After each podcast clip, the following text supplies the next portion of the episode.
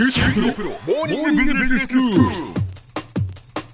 日の講師はグロービス経営大学院の村尾恵子先生です。よろしくお願いします。よろしくお願いいたします。先生今日はどういうお話でしょうか？今日は変化に適応できる人できない人そんなところで話していきたいと思います。はい今やっぱりあのいろんな変化が本当にもう次から次へと起こっていてええ。まあテクノロジー AI も機械もロボットもそうですし、うん。えーまさにこの先だと VR みたいな話もあったりとか、はい。でまあ、さらにはまあダイバーシティみたいな流れもずっと来ていて、ええ。でまあ、ちょっと前とか、まあ、ビジネスシーンでいうと、まあ、英語公用化みたいなことが一瞬ブームになったりとあかそうでしたね。なんかもうあのビジネスにおいても私生活においても、まあ、いろんなものがもう一気に変化しています。うん。でそうすると、まあ、やっぱりあのそれに適応していける人としていけない人、まあ、つまり時代に置いていかれる人がいるわけですよね。そ。うですね。いや私今一つ不安なのが、はい。これキャッシュレス化が進んだあらはい。私ついていけるかなと思って、大丈夫です。やったら大丈夫です。あそうですね、これね不安なんですよ。やっぱ現金主義じゃないけどなんか不安でお金がないってわ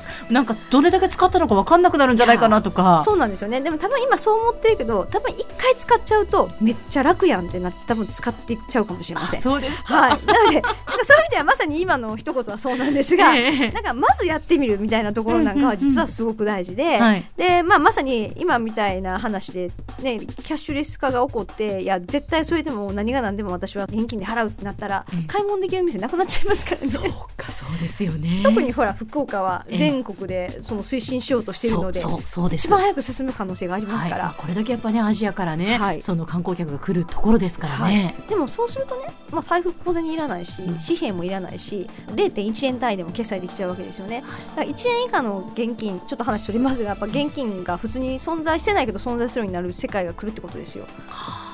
これは37.5円ですっていうのができちゃうわけですからね、はいもしかすると。ええええええだからそんな発想になっていくとまた違う世界が広がっていくしでまあまあ逆にそれで使っていくと、まあ、逆にきっとカンさん使われるとね、ええ。なんだもうなんか携帯だけ持ち歩いたら全部できるから楽じゃんって そのうちになられてるような気がしますけれどね。でもまあなんか今先生のお話聞いてたらあちょっと面白そうだなって思ってきました。そうなんですよ。ええ。でやっぱりだからそういう意味ではその適応できる人の特性はやっぱりまず好奇心が旺盛でまさにキャッシュレスえーどんなんちょっと使ってみようみたいな。まあそんな形でやっぱりすぐやってみるみたいな特性はすごく大事かなというふうに思います。うんで、まあ、あとはやっぱりその変わっていかなければならないということを正しく認識するっていうことはやっぱりとても大事で、え人間ってやっぱり変わらないことは楽なんですよね。はい現状時はとても楽だし。えうん。で、まあ、ある意味自分の何かを犯されるみたいな感覚が変わる変化っていうものに対してやっぱ感じる場合が多いのではい。ほっとくと本能的には自分を守ろうとするので、うん。えでもということはかなり意識的に変わっていかないとっていう意識を持たないとはい。変われないのが人間っていうのも正しい側面なんですよえね。うん。でそういう意味でいくと、まあ、やっぱり今こういう時代で、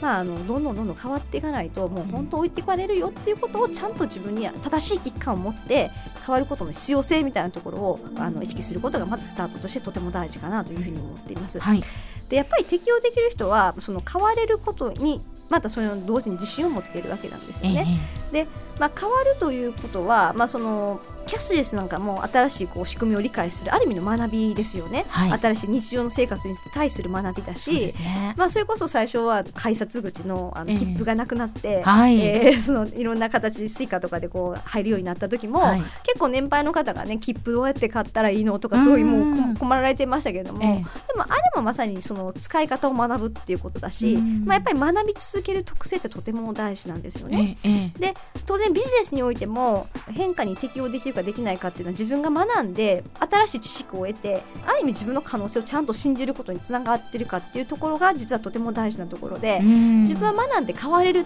ていう自信さえ持てれば、はい。多分そこは超えていけるはずなんです。うん。でもあとはやっぱ思考の柔軟性みたいなところも大事で、うん柔らかく考えるってことですね。そうなんです。この先の時代はやっぱり、まあ、よく需要力を持とう、まあ、受け入れるダイバーシティの文脈とともにね受け入れましょうみたいなことを言うと思うんですが、ええなかなかやっぱり自分と異質なものをピュアに受け入れるっていうのはやっぱりこれもできないんですよね、人間。ねでも一方で日本という国はなんか結構いろんなものを受け入れてきた国でもやっぱりあってあその民族的な特性を捉えると、はい。実はどんな国よりも何でも受け入れることができるはずなんですよね。だってもう本当ねあの他の国に行ったらやっぱその国のこう地方の料理しかないですけど、はい。日本は何でも食べますからね、うん。食べますからねっていうのは。何でも食べますし、ええ。まあ、それこそねお正月になったら神社に行くし、えで行ってクリスマスになったらなんかこうあのクリスマスも祝うし、はいはいはなんいかよくわかんないけどいつの間にかハロウィンみたいなこともイベントも入ってきて もはや何なんだろうみたい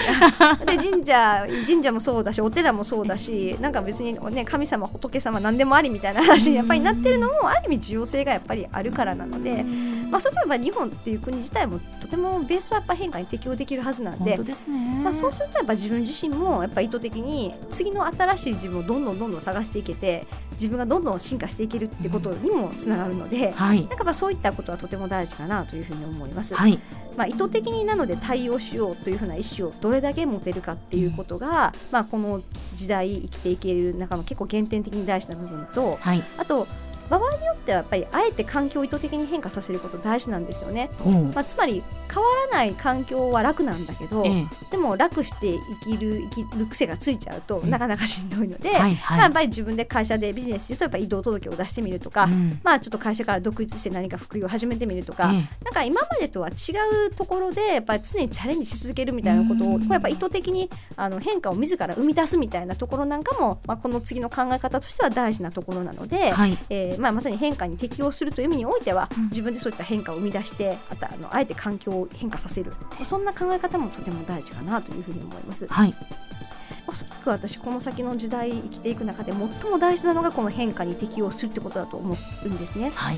なのでそうするとやっぱ意図的にいろんなものの中で最優先にまず受け入れる。うんでもっと言うと年いけばいくほど若い人の意見を素直に聞くみたいなところを、まあ、何よりも意識するってこれ結構いいんじゃないかなと思ってまして、はいはい。であのもう1981年からがデジタルネイティブ世代ですけども、ええ。まあ、その辺がもう中心世代になってきてるわけですよね。うん。そうすると今までの自分の昭和の常識平成昭和の常識はもはや超非常識だったりとかするので、まあ、そうすると素直にしたから学ぼうって意識を、まあ、ええどんだけ強く持ててるかっていうのが結構大事かなというふうに思っています。はいでは先生今日のまとめをお願いします。はい。まあ、あの変化だらけの世の中で、まあ、まさに昭和平成も間もなく終わろうとしてるわけですけども、はい。まあ、いかにこの変化をこう自分でドライブして乗りこなしていくかそんな感覚がとても大事だと思いますんで、えー意識的に自分を変えながら、まあ、柔軟にしていくそんなことがとても大事なんじゃないかなというふうに思います。今日の講師はグロービス経営大学院の村尾恵子先生でした。どうもありがとうございました。ありがとうございました。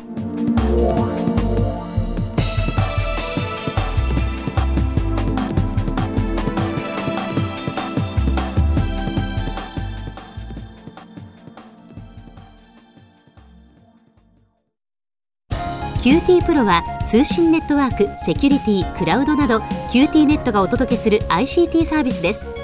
九州中に展開した光ファイバー網を基盤に一番身近なビジネスパートナーとして九州の企業自治体の皆様をサポートします。詳しくは QT プロで検索を。